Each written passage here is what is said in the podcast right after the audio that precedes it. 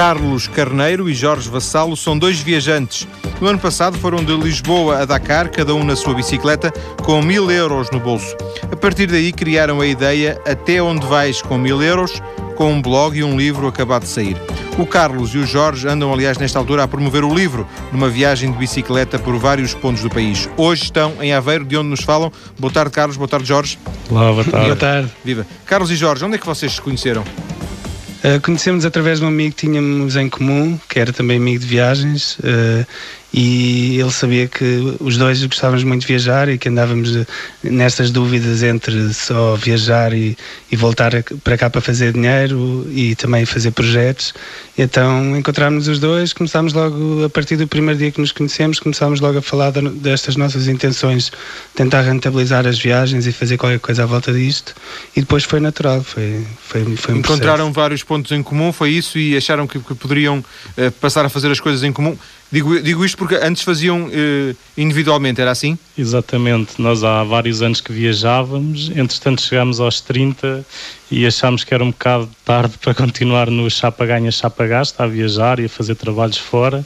Encontrámos os dois e foi uma empatia para além como viajantes e como o que nós gostávamos mesmo de fazer é tornar estas viagens também num, num conceito que fosse vendável e que as pessoas pudessem, pudéssemos comunicar e tivesse algum feedback não fosse só pessoal para nós. Este foi o vosso primeiro projeto juntos? Exatamente. Sim. Nós uh, tivemos uh, quase dois anos a tentar, uh, a tentar fazer um projeto que era um bocadinho, se calhar, megalómano para, para a experiência que ainda tínhamos. não a experiência como viajante, mas a experiência para, por exemplo, um patrocinador poder apoiar isto e para, para termos algum apoio. E de repente foi quando, quando estávamos naquele ponto em que não sabíamos se havíamos de, de continuar a apostar nesse projeto ou, ou se simplesmente desistíamos. E estávamos no Porto a fazer um trabalho e cada um ia receber mil euros. E de repente desafiámos um ao outro, estávamos a ver a nossa limitação eram esses mil euros, queríamos ir para a África. E, e de repente a limitação começou a ser a nossa força a partir do momento em que nos desafiámos um ao outro a dizer, olha, até onde é que vais com mil euros? E foi imediatamente o, foi o, o título do blog, do, o conceito da viagem, e depois a partir daí foi tudo muito natural, foi, foi rápido. Já agora, só por, por curiosidade, foram até Dakar porque foi onde o dinheiro acabou, já estava previsto ir eh, só até Dakar. Só, entre aspas, claro. o nosso sonho sempre foi assumido no blog e tudo, era queríamos ir até Dakar, mas se fôssemos, vá lá, se fôssemos roubados em Ceuta, com certeza que não, se, não, não iríamos chegar até lá. O limite era aos mil euros, mas de facto esticámos muito o orçamento, no final vendemos tudo, deu para chegar a Dakar e vir rapidamente para Portugal, porque foi mesmo... Com esses mil euros. Com os mil euros, sim. Já voltaremos a, a, aos mil euros uh, com mais detalhe daqui, daqui a pouco. Queria uh, conhecer o, o, Carlos, qual é o seu percurso? O, eu tirei comunicação social, há, eu já tenho 33 anos, por isso já foi há 10. Assim que acabei o curso, entretanto fiz bastantes interrails, viajei Médio Oriente, Ásia, bastantes meses. Acabei o curso, fui para a Inglaterra trabalhar numa fábrica para ganhar dinheiro. Fiz uma viagem de um ano na América Latina, voltei, Uh, fui para a Islândia, onde trabalhei dois anos na montanha, e aí voltei novamente e agora e comecei a fazer este projeto com a Jorge. Ou seja, há 10 anos que vivo muito para viajar e neste momento quero viver para viajar, mas já com projetos e coisas mais sólidas por trás, que não seja só para desfrutar do, dessas viagens. Ou seja, em, o, o Carlos eh, trabalha para ganhar dinheiro para viajar, é isso? Exatamente, durante vários anos foi assim, chapa ganha, chapa gasta, sempre com, com essa meta em mente que era fazer uh, os vários países. Neste momento, quando cheguei aos 30, a ideia até era fazer o, a mesma coisa. Eu tinha juntado dinheiro na Islândia para fazer uma viagem de um ano e foi na altura que comecei com as minhas dúvidas existenciais dos 30 anos e foi aí que conheci o Jorge e começámos a falar tipo, que isto é um modo de vida que, que chega a uma certa idade uma pessoa tem que pôr um travão para poder eh, conseguir viver, uh, não ficar de repente dependente das viagens e e depois o dinheiro também faz falta, não depois equilibrar um bocadinho as coisas. E é possível fazer negócio com isto? Este, isto, não sei se será um, um, bom negócio para uma pessoa ficar muito milionário, mas pelo menos. imagino que não, de certeza que não. O que mas... nós dizemos é o nosso património neste momento são países. É o que nós queremos e é desfrutar das viagens e, e se possível, que as pessoas desfrutem connosco. Mas nós, eh, depois desta experiência, deste ano, estamos mais convencidos que sim, que é possível fazer isto uma profissão. Sendo que, uh, Carlos, uh, ao nível daquilo que, que, que é o, o uh, o tradicional de ter uma família e eventualmente ter filhos, isso é, é, é, muito incompatível ou bastante incompatível, não é? Depende, nós, eu acho que se uma pessoa fizer projetos deste, este projeto foi quatro meses e meio, pode ser compatível, mas neste momento. Eu digo mais ao nível da viabilidade económica, não é? Porque depois é preciso, digamos, responsabilidades extras, não é? Há pois, responsabilidades extras. Pois, por isso é que temos por isso é que começámos a tentar levar isto mais a sério para também ter algum retorno e poder pensar nisso, mas neste momento os dois não pensamos nisso muito seriamente. Sim. Meu pai disse-me, deu-me um conselho há uns anos que era casa-te contigo até aos 35 e depois casas-te com uma mulher. Pronto. Por isso ainda tenho dois anos. Não, exatamente, aproveitar os conselhos dos pais é para isso mesmo, é para serem seguidos, não é? Tenho dois oh, anos para. Oh, Carlos, fiquei só com uma dúvida. Uh, disse que tinha amealhado dinheiro nesse país curioso chamado Islândia, um, ehm, onde tinha ganho dinheiro para uma viagem que, que seria de um ano. Chegou a fazê-la? Não, depois esse dinheiro foi o dinheiro que eu me fui sustentando ao longo de dois anos, onde com os Jorge, estávamos a fazer o outro projeto que, que era ir daqui até a Austrália de carro, uma viagem de um ano, que não resultou. O dinheiro, entretanto, gastei-o todo, íamos trabalhando também os dois em, em produção de publicidade e de marketing. E, e, depois chegando ao fim, então foi, foi como o Jorge contou, depois já com mil euros. Claro, foi com os, os últimos mil euros. Sim. Jorge, o, o seu percurso é, é muito diferente do, do, do Carlos, nem uh, nem por isso? Não muito diferente, se calhar. Quer dizer, uh, eu tenho 32, por isso tenho a mesma idade quase. Uh, um, estudei marketing e publicidade e estive a trabalhar em agências de publicidade durante alguns anos como copywriter criativo. Uh, nessa altura, enquanto trabalhava, também já funcionava um bocadinho uh, de juntar dinheiro para as viagens. Nunca fui muito de, de comprar o, último carro e o plasma e não sei o quê. Uh, até já tinha uma casa e tudo alugada, mas uh, trabalhava muito. O dinheiro que eu, que, eu, que eu ganhava, o que conseguia juntar era tudo para viagens. E por isso todos os anos ia um mês, um mês e tal viajar. Até que houve uma altura em que isto começou, o bichinho começou cada vez a crescer mais e tal. Ouvi um, uma pessoa que é o Felipe Palma, por acaso, não, quer dizer, não sei se tem já alguma coisa. Ah, já cá esteve? Já cá okay. esteve, já cá esteve. E o Filipe Palma é um bocadinho o nosso guru das viagens. Uh, e ouviu a falar da volta ao mundo dele, de bicicleta, e foi um clique. Eu acho que muitas vezes as coisas na vida também são, quer dizer, são processos, mas precisam de alguns cliques, de alguns gatilhos. E eu acho que essa, essa entrevista que ele deu foi, foi um gatilho para para eu refazer um bocadinho a minha, a minha postura e passado algum tempo despedi-me e deixei a minha casa e vendi o meu carro e fui fazer uma, uma volta ao mundo, que depois acabou por não ser volta ao mundo, mas estive aí quase um ano a viajar e depois, desde que voltei, também andei aqui como freelancer, seja em, em produção de publicidade, em eventos, tudo sempre à volta de publicidade e de marketing. Uh, e sempre juntar dinheiro, ir embora, juntar dinheiro, ir embora. E depois lá está, pronto, cheguei aqui àquela fase de, dos 30 e, e a história já se sabe. Andou, andou nove meses fora, eh, segundo. Andei. Foi até ao Vietnã, é isso? Fui até ao Vietnã, de que depois a, o dinheiro acabou de ir embora. Não, não, fui por transportes, eh, era uma, a minha suposta volta ao mundo. Foi a primeira vez que, que eu saí assim a sério, sozinho, porque até aí viajava sempre com amigos eh, e, e sempre foi uma coisa muito mais de, de grupo e de despertar com os amigos, que é, que é, que é excelente.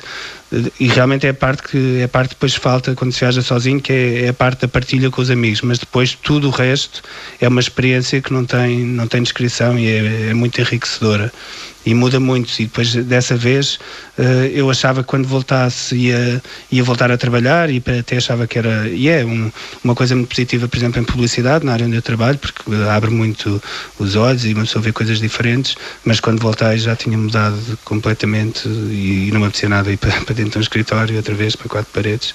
O Jorge usou uma palavra uh, que eu queria que o Jorge ou o Carlos ou os dois desenvolvessem, o bichinho das viagens. Bichinho, isto, isto, isto, é viciante, é?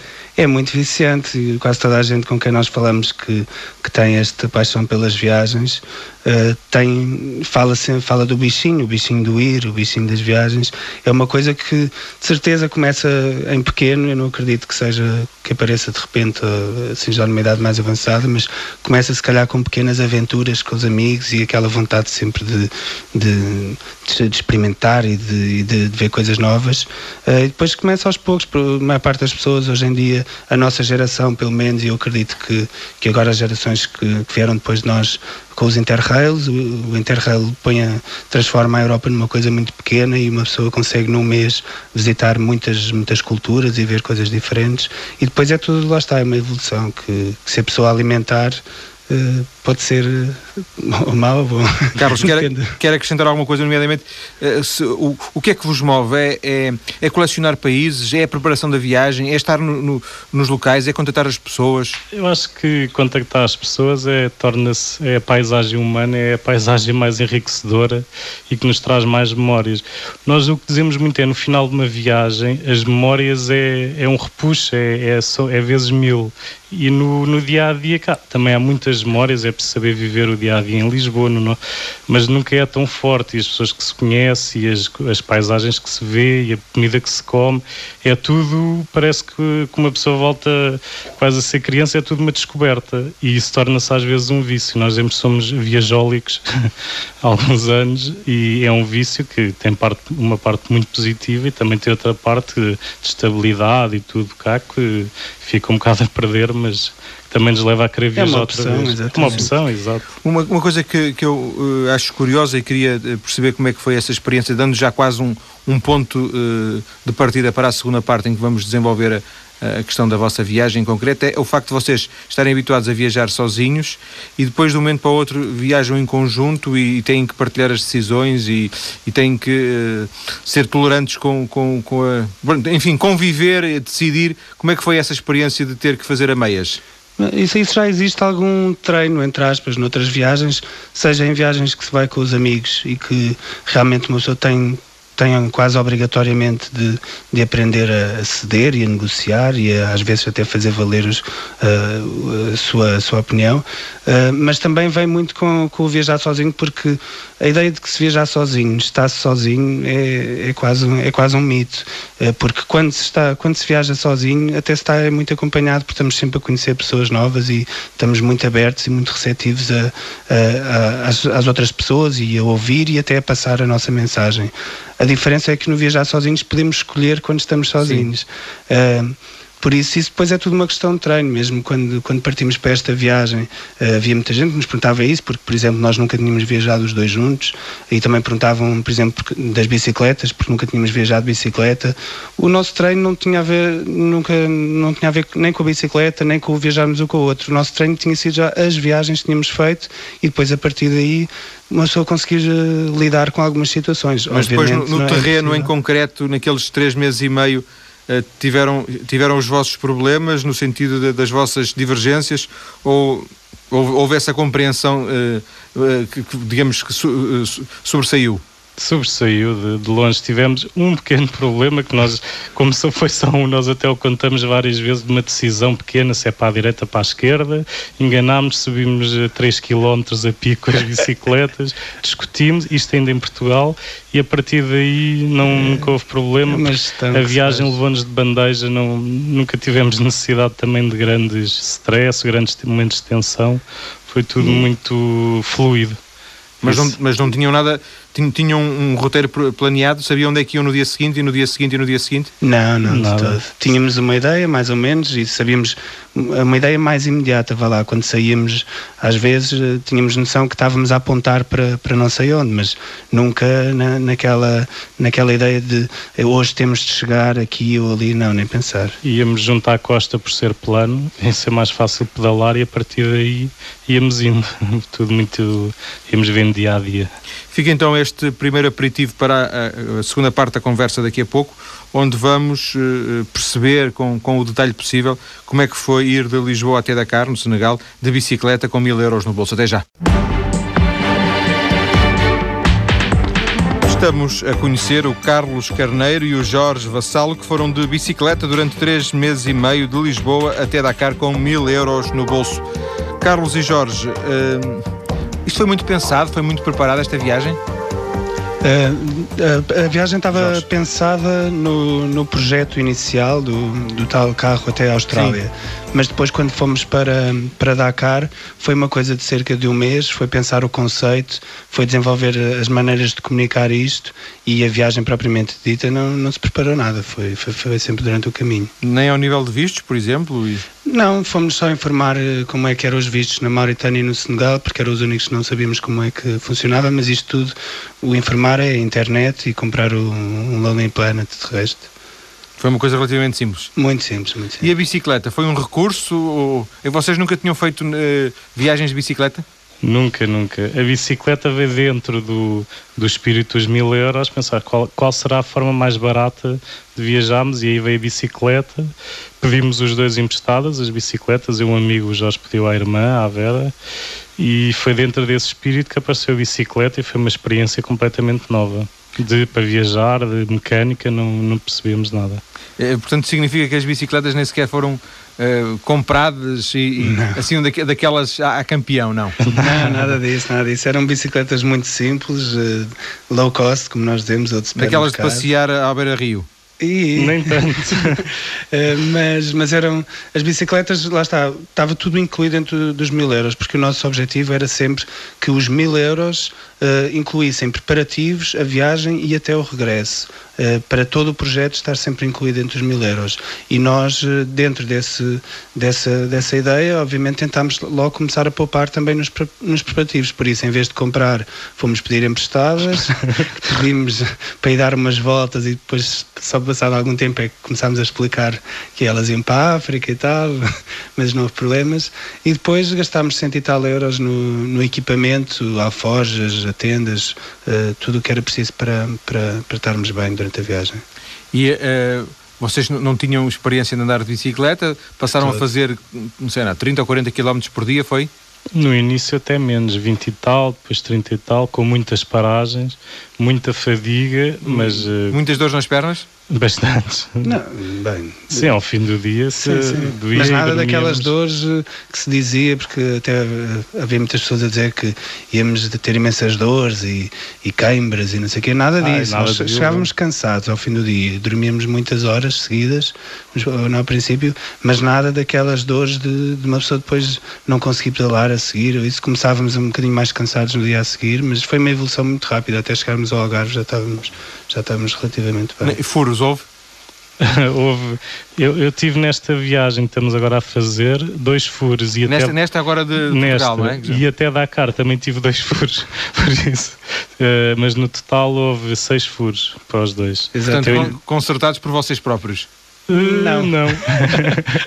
o, o, primeiro furo foi o Carlos, foi já, já aos 1500 km, quase 1300 km, foi o primeiro furo e foi à porta de uma oficina por isso foi, foi um bocadinho abençoado aquilo, porque, ou abençoado ou amaldiçoado, não sei. Sim, mas pelo menos com sorte, não é? Exatamente, Sim. porque a bicicleta foi imediatamente para o mecânico. Estávamos a 100 metros de uma pensãozinha de um hotel, onde ficámos no, no terraço, uh, por isso a bicicleta dele praticamente ficou lá logo. E depois eu tive aos 1600 km, qualquer coisa, e como era no meio do deserto, aí tive, tive de, de tratar, mas também não foi assim muito complicado. E depois os outros furos, os outros quatro furos foram os últimos 100 já, já Já, no Senegal? Exatamente. Vocês. Uh, agora o Jorge, o Jorge estava a falar na, em, em, dormir, uma pensão. Vocês. Uh, onde gastaram mais dinheiro foi no, no alojamento ou, ou também no alojamento pouparam muito? Pouparam muito face àquilo Poupa... que seria eh, previsível ficar a dormir todas as noites num, sim, num hotel, sim, uma sim, coisa poupámos muito. Nós, por exemplo, a, a primeira vez que pagámos para ficar num sítio foi em Huelva, já em Espanha. Em Portugal fizemos sempre entre acampamento selva, camping selvagem ou ficámos, por exemplo, nos bombeiros de Santo André ou algumas casas conhecidas. E depois toda a viagem foi sempre um bocadinho dentro desse esquema, ou seja, tinha, fazíamos muito camping selvagem. Uh, depois, a partir de Marrocos, já tínhamos muita gente que nos convidava para ficar em casa deles também. E de vez em quando realmente ficávamos numas pensões ou, num ou num par de campismo a pagar primeiro porque também queríamos eh, de vez em quando ter algum conforto e podermos eh, tomar uns bons banhos e estar mais confortáveis, mas e porque queríamos, tínhamos o blog para manter, uh, por isso já tínhamos quase um, um, esquema de viagem que nem sempre era respeitado a 100%, mas estávamos mais ou menos 4 ou 5 dias em viagem, a passear e lá está aí no camping e isso, uh, e depois ficávamos dois ou três dias em que ficávamos parados num sítio e às vezes, depois começou até a prolongar, já não era só dois ou três, às vezes ficavam quatro dias, mas ficávamos num sítio mais confortáveis e a tratar das coisas do blog, porque tínhamos os filmes para fazer, os textos, fotografias para editar. Ou seja, vocês ficavam uh, três ou quatro dias no mesmo sítio, era assim? Exatamente, que era para poder trabalhar para o blog. Vocês não tinham pressa de chegar? Não o, tínhamos pressa nenhuma O limite era, mais, era mesmo o dinheiro, é isso? Era só o dinheiro. Tínhamos, uh, o, o importante era fazer o dinheiro esticar-se ao máximo e isso foi o que fomos ao longo da viagem desenvolvendo e, e de facto quanto mais viajámos menos gastámos de longe. Porquê? Começámos a ganhar técnicas, depois, eh, por exemplo, em Tarfaia, que é no Sara Ocidental, ficámos três semanas a trabalhar para um, um senhor espanhol, fizemos-lhe um blog, uma reportagem fotográfica a troco de comida e dormida. Mas numa quinta? Não, não, não. Ele, ele, nós dizíamos que ele era o Sousa Sintra de Tarfai, ele era empreiteiro e tinha lá muitas obras a construir. Isso, e, isso em Marrocos? Em Marrocos, sim. E nós fizemos-lhe um blog, que era o blog, uma espécie de guia turístico online para Tarfaia, com, com os apartamentos dele, ele ia abrir uma marisqueira, etc. Conhecemos, por exemplo, e aí ficámos três semanas. Depois o que fazíamos era ficarmos mais tempos parados parados num sítio, que é a maneira melhor de se poupar dinheiro, que é porque começa-se a conhecer o restaurante mais barato, o supermercado barato. É o, e essas técnicas íamos aprendendo ao longo da viagem. Nós em Marrocos tivemos cerca de dois meses. Por isso, só os primeiros dois, três dias é que ainda estávamos meio perdidos e depois de repente já começa a ser, uma pessoa já sabe onde é que pode comer mais barato, já sabe que tipo de pratos, que, que sítios. Passaram, passaram muita fome, não? Não, não, fome de todo. Aliás, comemos muito bem. A sério, a sério. Sim, sim, comemos bem. Uh, comida de rua, não é comida de supermercado, não é comida de restaurante 5 estrelas, mas acho que é melhor. É, é... E levávamos um kit de cozinha com é. todos os condimentos, especiarias e fazíamos também uns petiscos. O Jorge é um, é um bom cozinheiro. E fomos uh, assim ao longo da viagem, nunca passámos fome. Mas eu imagino que depois. Uh entre Marrocos, eu imagino, imagino, não imagino nada que nunca lá fui, mas eh, por aquilo que, que, que acho que posso imaginar entre Marrocos e Mauritânia, eh, não será tão fácil como, como, como será em certas zonas de Marrocos que são mais, mais habitados. Pois, foi, nós quando começámos a entrar no Sara já sabíamos mais ou menos as distâncias, nós comprámos um mapa de Marrocos lá e já sabíamos as distâncias que íamos ter de percorrer, porque a partir de uma certa altura já é praticamente uma estrada, já não há muito mais que, que enganar. Por isso, ao seguir essa estrada, sabíamos, por exemplo, temos 200 km para fazer até à próxima terra. E já sabíamos que naquela altura já fazíamos, por exemplo, uns 70, 80 km por dia, de média, às vezes até mais, e por isso já levávamos comida comida para, por exemplo, três dias. Levávamos essa comida toda comprada no supermercado e íamos cozinhando ao almoço e ao jantar, mas de vez em quando há umas paragens pequeninas, eh, tipo bombas de gasolina com um restaurante eh, eh, acoplado, qualquer coisa assim, e depois ao fim dos 200 km lá aparecia a tal terrinha. E quando, quando começámos mesmo a chegar a Mauritânia, mesmo que é a mil quilómetros, uhum. Então aí eram as grandes distâncias, 400 e tal quilómetros, e lá está, nós ficámos três semanas parados num sítio, por causa também tínhamos tido um problema no computador, já estávamos com muita vontade de chegar à Mauritânia e o preço digamos que o preço do quilómetro já era mais barato para apanharmos um, um, caminhão do que propriamente irmos de bicicleta e como aqui nesta viagem o, o nosso ponto de honra lá está eram os mil euros, não eram as bicicletas, as bicicletas Sim. eram um recurso. Era um instrumento. Exatamente. E então nesta fase nós chegámos a, fomos até ao Cabo Jador e no Cabo Jador apanhámos uma boleia até à fronteira da Mauritânia que já foi uma, uma, uma boleia de 700 e tal quilómetros, penso eu, uh, que se, é normal, apanha, as pessoas ali apanham assim boleias e pagam pagam qualquer coisa simbólica e foi o que fizemos. Fomos num caminhão que nós costumamos dizer que é o, o caminhão mais lento do Sara, porque ia realmente muito devagar comparado com os outros caminhões todos. Ia mais devagar que as bicicletas, se calhar. Quase, quase. Aquilo transportava ácido para baterias, porque eu acho que eles iam com muito cuidado, não sei. E, mas lá chegámos à Mauritânia e por isso essa, essa distância grande, essa parte do Sara um bocadinho, se calhar, mais, mais dura, nós fizemos no, no, no caminhão. Apanharam, tomaram bons banhos? Na praia, nas praias? Não, não, não fizemos muita praia. nós fizemos um dia de praia e passávamos. Como, viram, como falaram no Cabo Bujador, lembrei-me de, de, de se, se aproveitaram não, ainda fomos à procura do cabo e de facto era, nós dizíamos que era um postal das Seychelles, porque nós estávamos à espera assim de um cabo muito revolto, mas não, não era nada, era lindo, mas não, não tomámos banho no Cabo Bujador. E também não tomaram grandes banhos no mar, é isso? Não, nós acampámos muitas vezes na praia e realmente o, o trajeto que fizemos acompanhou em muitas partes uh, a, a costa. Junto, à costa, exatamente. Mas, uh, mas lá está, às vezes uma pessoa, por exemplo, nos dias em que estávamos a fazer camping selvagem, até havia que, dias que apetecia, mas depois uma pessoa ia, ia, tomar banho no mar e ia ficar cheio de sal, então ia, ficávamos um bocado desconfortáveis. E como estávamos sempre com aquela coisa de estar na bicicleta e conhecíamos pessoas, íamos fazer outras coisas e o, o mar acabou por ser mais uma companhia Sim. do que propriamente um, um propósito. Encontraram outros praia. viajantes eh, nas mesmas circunstâncias ou em circunstâncias parecidas como a vossa? Em circunstâncias ainda bastante mais uh, corajosas. Por exemplo, conhecemos um japonês que estava a dar uma volta ao mundo há dois anos e ia apenas a meio do percurso, por isso ia estar quatro de, de, de, de bicicleta, bicicleta, também. Sozinho. Sozinho, ia estar quatro anos a viajar à volta do mundo.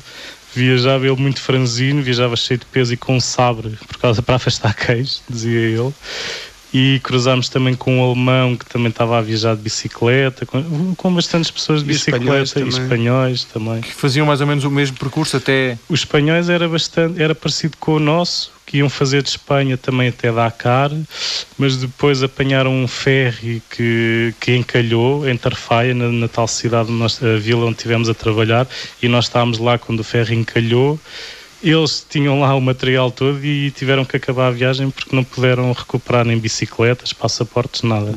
E conhecemos um alemão que também vinha de bicicleta e também partiu, perdeu uma peça e também não conseguiu acabar.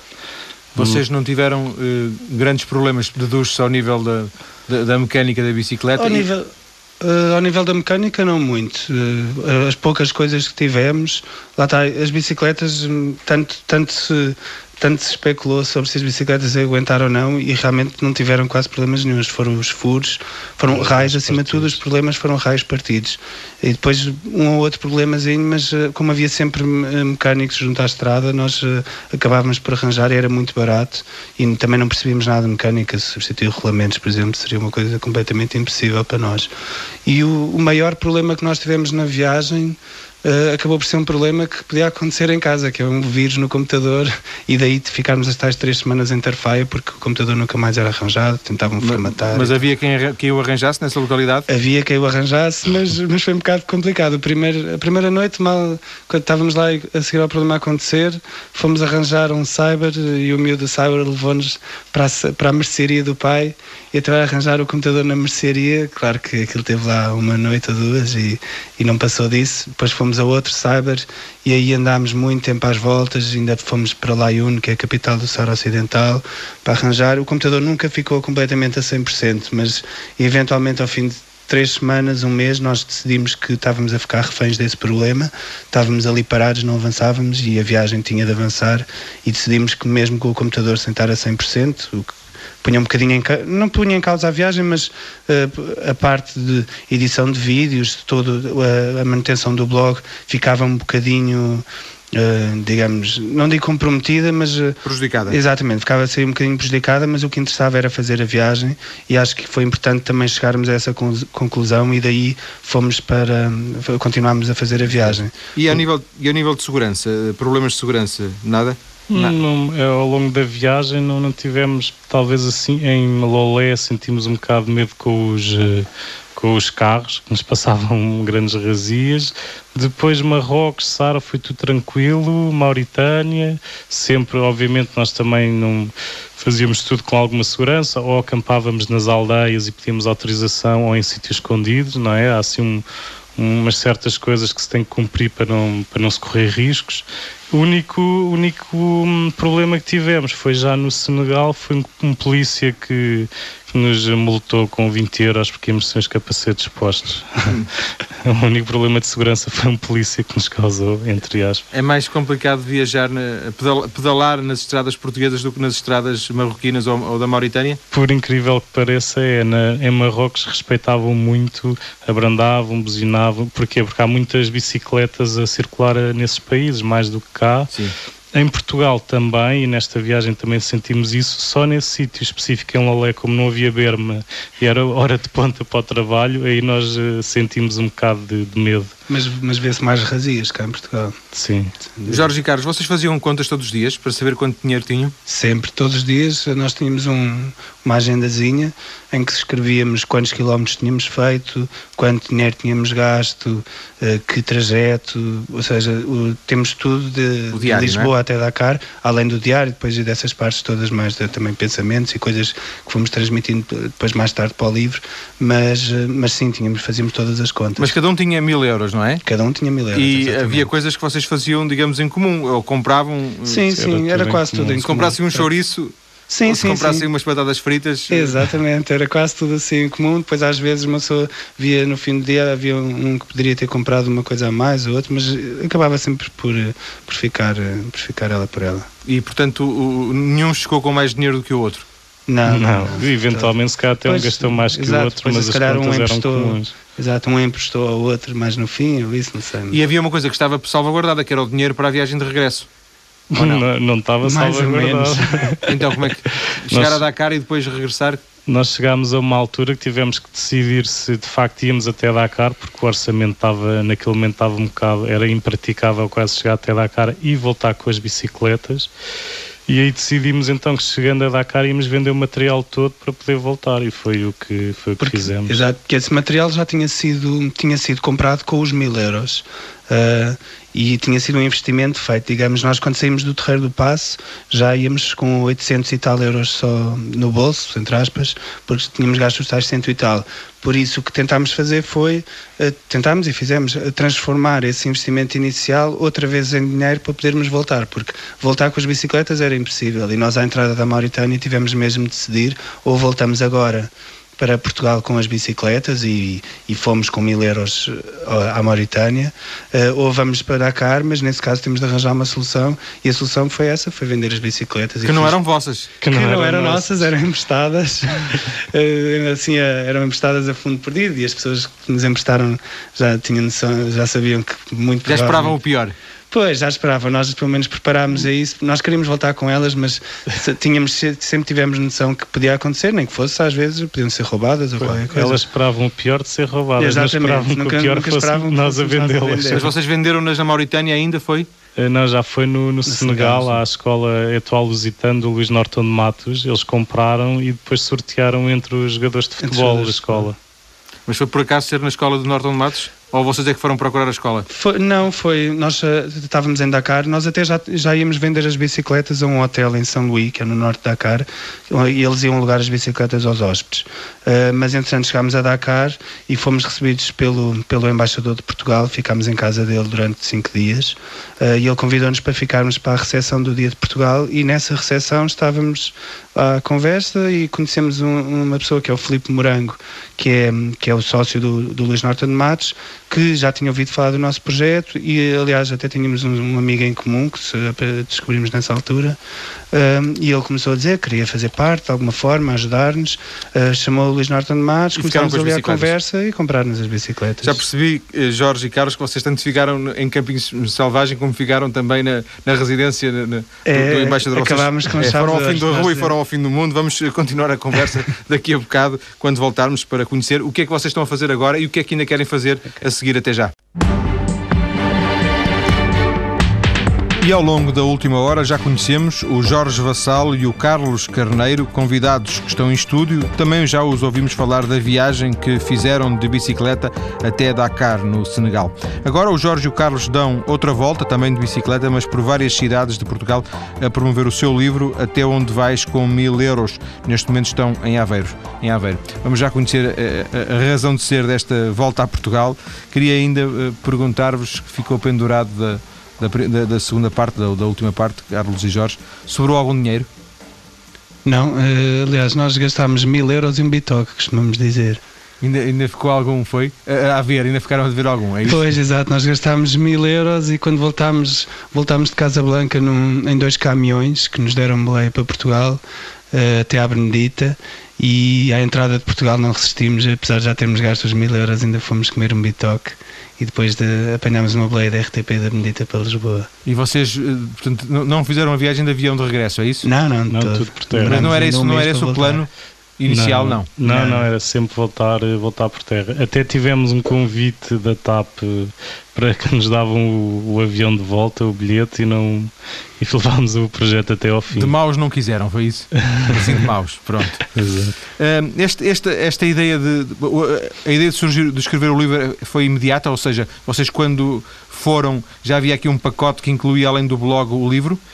Não, nós tínhamos essa vontade, tínhamos os dois, tínhamos sempre, mas ainda durante a viagem começámos a ser contactados por eh, algumas editoras e, e depois quando chegámos a Portugal falámos com as várias possibilidades e escolhemos a Livros de hoje e depois foi tudo natural. Tivemos, depois de quatro meses e meio a viajar, tivemos quatro meses e meio sentados ao computador noutra viagem completamente diferente que, que aparece agora no livro.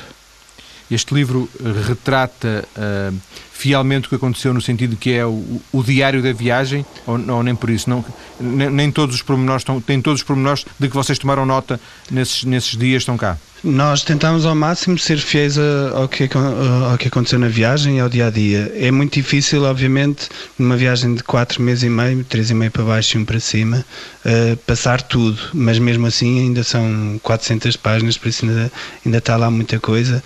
Uh, e mesmo para manter um ritmo, um ritmo bom de leitura, obviamente tivemos de, de às vezes tirar uma partezinha ou outra, mas somos muito fiéis ao, ao, que, ao, que, ao que aconteceu, às notas que tiramos. Uma das coisas que nós quisemos logo fazer desde o princípio foi não repetir os textos do blog no, no livro.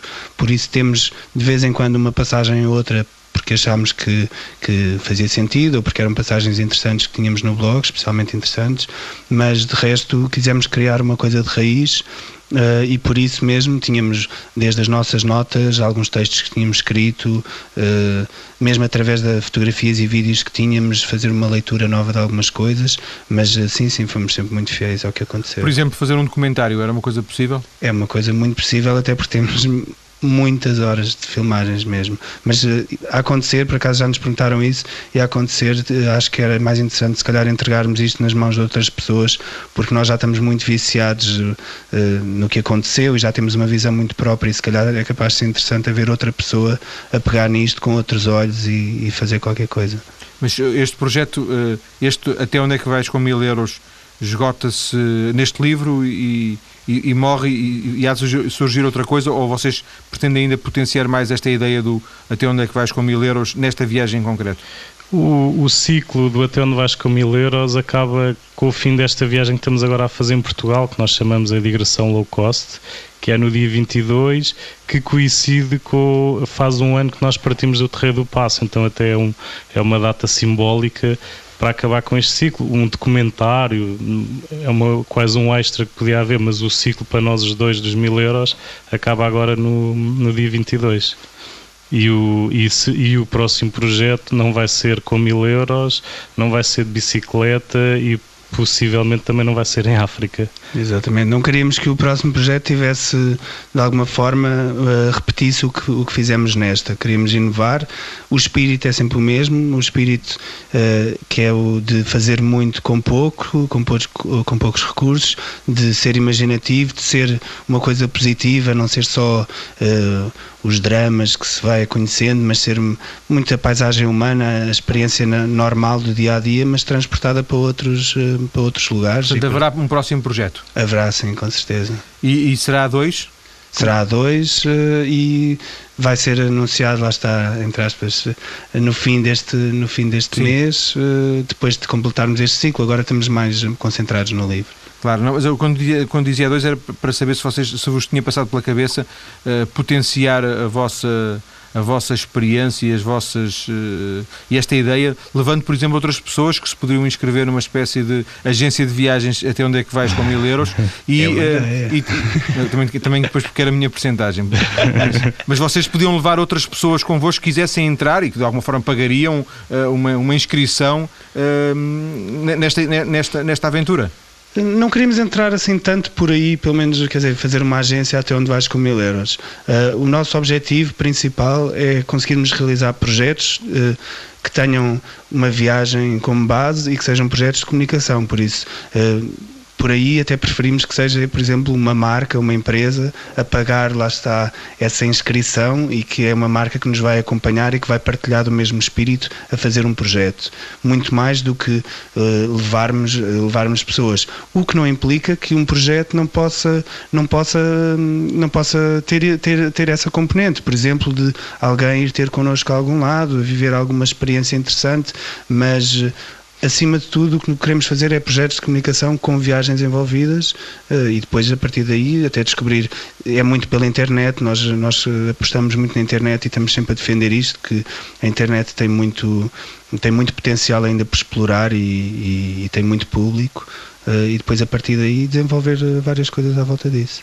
Sendo que.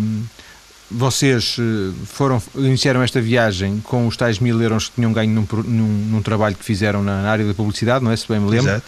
Uh, não sei se ganharam algum, se ainda estão com dívidas, mas uh, como é que vão financiar, se, se, é que se pode falar uh, antecipando, sem antecipar esse segredo, como é que vão financiar o próximo projeto?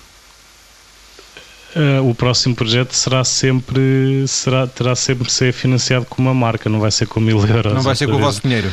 Pois, porque até temos estado concentrado no, no livro e não, não temos estado a trabalhar, será ou com uma marca, ou, mas terá que sempre ser uma coisa exterior e não, não vamos trabalhar para o fazer à partida. Sim. À partida não, pois. com certeza. Ou então, se tivermos de ser, então será qualquer coisa com mil euros. Com mil euros para o outro lado. Não dá para muito mais. Eu dizia, era, portanto, o deduzo que vocês têm uma vontade de fazer determinada coisa, porventura ainda este ano, mas sim, não tem, ainda não têm essa, essa, sustentabilidade, é isso? Uh, nós estamos neste momento a, a tratar disso. Nós, enquanto uh, antes de sairmos para esta viagem, já, já estávamos em algumas uh, negociações e tratar, de, tratar de, de, coisas. Não temos ainda a certeza absoluta, mas, mas temos, temos a certeza que vamos fazer qualquer coisa e, e no fim de, de fevereiro, assim que completarmos este ciclo, vamos, vamos logo dizer o que é que vamos fazer a seguir e, e à partida penso que entre março, abril, maio no máximo, mas acho que entre março e abril vamos já sair para, para o próximo projeto. Vocês andam agora em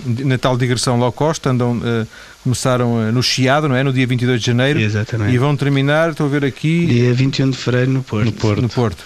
Um, já passaram por vários locais, eh, estão hoje em Aveiro, já passaram por Leiria, já passaram por Coimbra, por Caldas da Rainha, não é? Exatamente, e hoje vamos estar às 6 Exatamente, no Fórum Aveiro. no Fórum Aveiro, na Bertrand de Aveiro. Um, e um, a ideia de fazer isto é pura e simplesmente para vender mais livros ou, ou mais alguma maluquice aí misturada? É juntar o útil ao agradável. Se pudermos vender um mais pouco, livros com, é?